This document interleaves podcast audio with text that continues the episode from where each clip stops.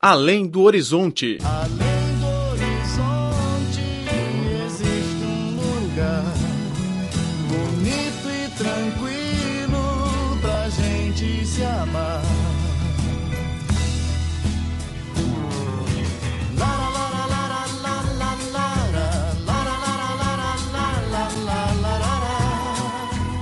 Caro ouvinte, bem-vindo a mais uma edição do Além do Horizonte. Sou Laura Lee. Na Austrália, concluir a educação fundamental numa escola privada e entrar numa universidade pública já se tornou um consenso em muitas famílias de classe média.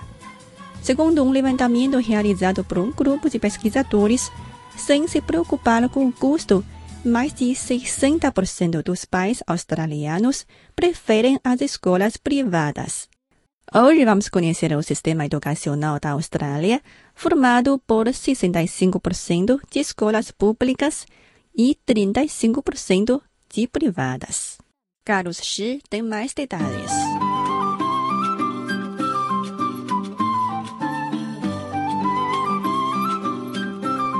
Na Austrália, o modelo de escola é diversificado. Há desde as instituições geridas pelo governo até as escolas com investimento de empresas, igrejas, bairros residenciais ou individuais.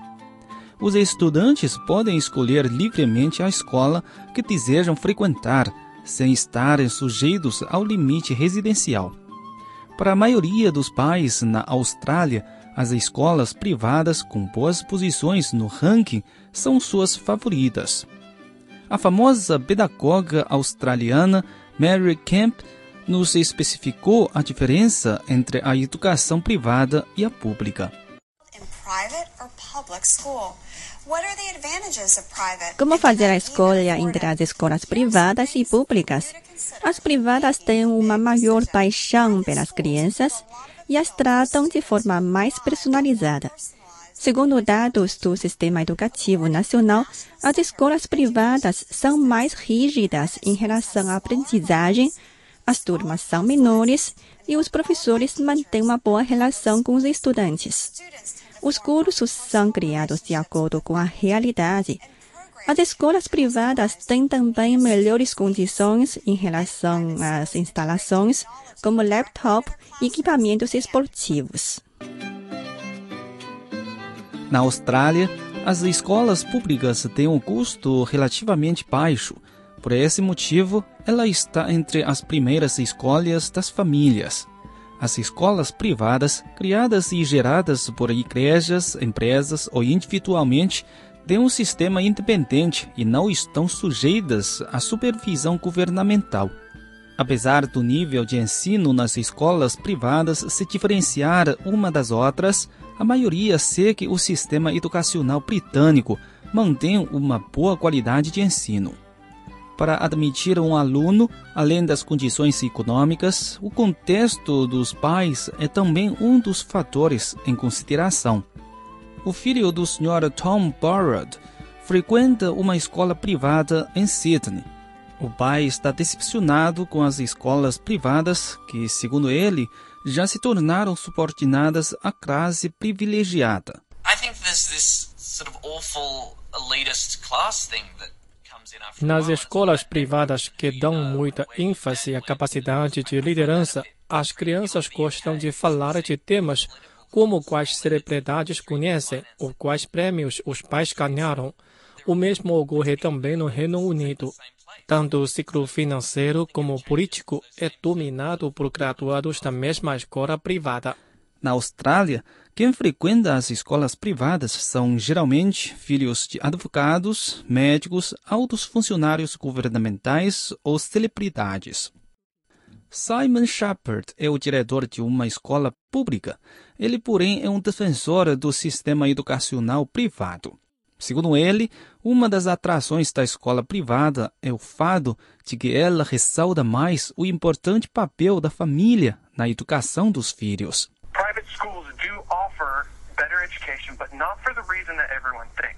As escolas privadas oferecem definitivamente uma melhor educação, mas não porque ela é uma instituição privada.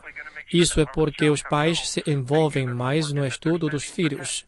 Eles pagam muito pela educação deles e de garantir que as crianças tenham um bom resultado. Nas escolas públicas, como os pais pagam pouco ou nada, eles não dão muito valor ao estudo de seus filhos. Nas escolas privadas, o contrato de professores é dedicado pelo próprio diretor, enquanto nas públicas, eles são indicados diretamente pelo Ministério da Educação. Por outro lado, o alto custo de propina e as doações garantem o fundo das escolas privadas que oferecem uma variedade de atividades para seus alunos. A pedagoga Mary Kemp defende que as escolas privadas não formam uma lacuna entre famílias comuns e as com rendimento alto. Contrary to popular belief, private schools aren't just for the privileged. Em contraste com o conhecimento comum de que as escolas privadas são frequentadas somente por famílias ricas ou da elite, elas têm cerca de 30% de alunos com bolsas. Além disso, as melhores escolas privadas atribuem importância à diversificação de seus alunos e à formação de uma cultura escolar harmoniosa. Ao comentar o sistema educacional público e privado, muitos australianos manifestam a importância da educação. Segundo eles, a maioria de seus antepassados eram prisioneiros. Sem a educação, o país não seria como é hoje. Cinemania, a paixão da China pela sétima arte.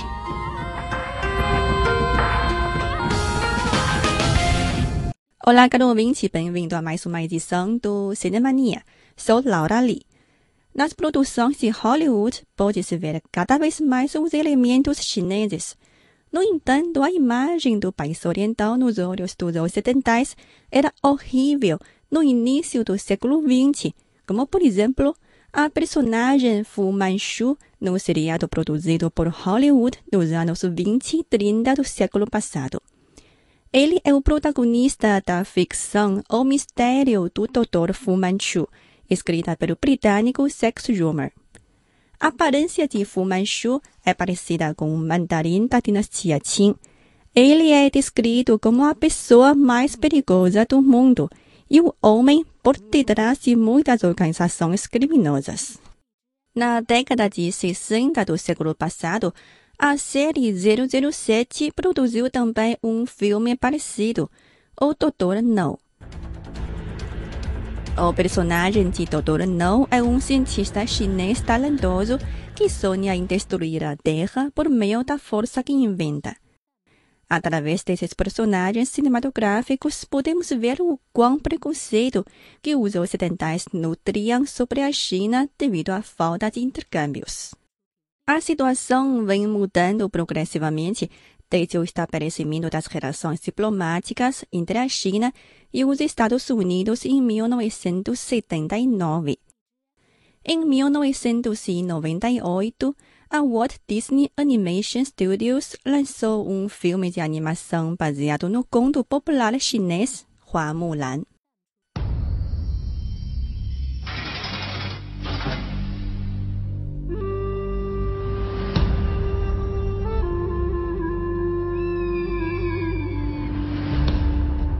One man from every family must serve in the Imperial Army.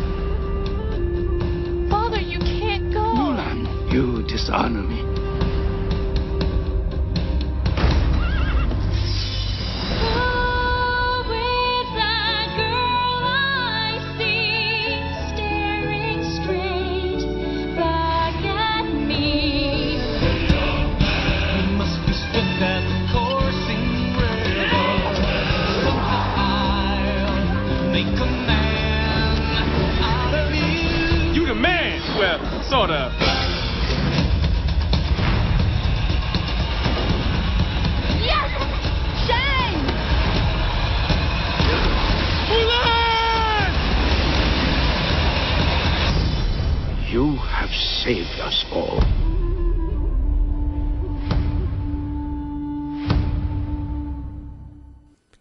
O filme conta a história da dinastia Han, onde Hua Mulan, filha do guerreiro Hua Hu, finge ser um homem para ocupar o lugar de seu pai durante um recrutamento militar.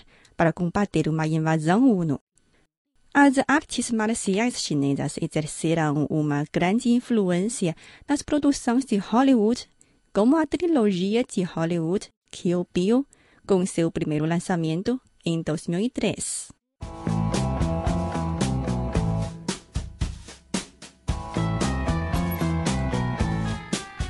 Filme retrata uma história de vingança. A noiva é uma perigosa assassina que trabalha em um grupo liderado por Bill e composto principalmente por mulheres. Como está grávida, ela decide escapar de sua vida de violência e decide se casar. Mas no dia de cerimônia, o chefe do grupo e seus companheiros se voltam contra ela, quase a matando. Após cinco anos em coma, ela desperta com um único desejo: vingança. Neste filme de ação, você pode conferir muitas cenas de Kung Fu chinês e Tai Chi.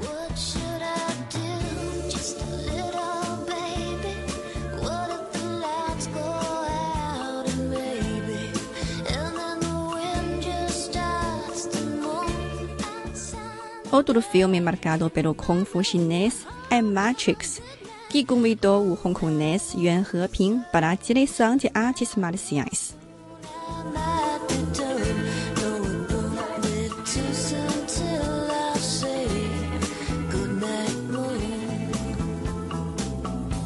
Nos últimos anos, Hollywood vem apostando cada vez mais no mercado chinês, como a produção Transformer 4, que gerou uma bilheteria de 800 milhões de dólares no mercado exterior, dos quais a metade foi de pagante chinês. Hey. Protein. Now you listen to me. Welcome to China. Hey, 搞这个都行了。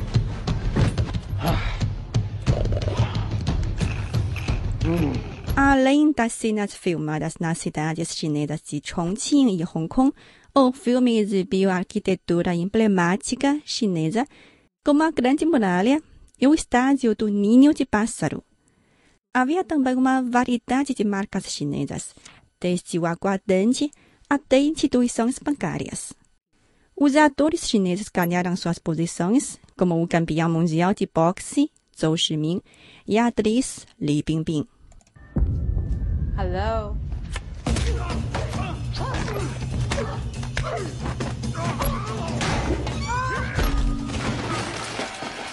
Diferente das produções movidas por interesse comercial, alguns filmes de Hollywood tratam do progresso chinês de forma mais racional, como a produção de 2015, Perdido em Marte.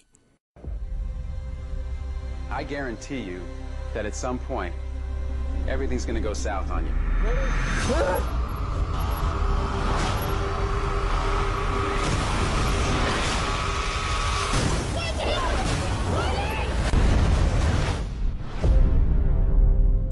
O filme conta a história de um astronauta norte-americano chamado Mark Watney, que foi enviado junto com seus colegas para uma missão espacial em Marte.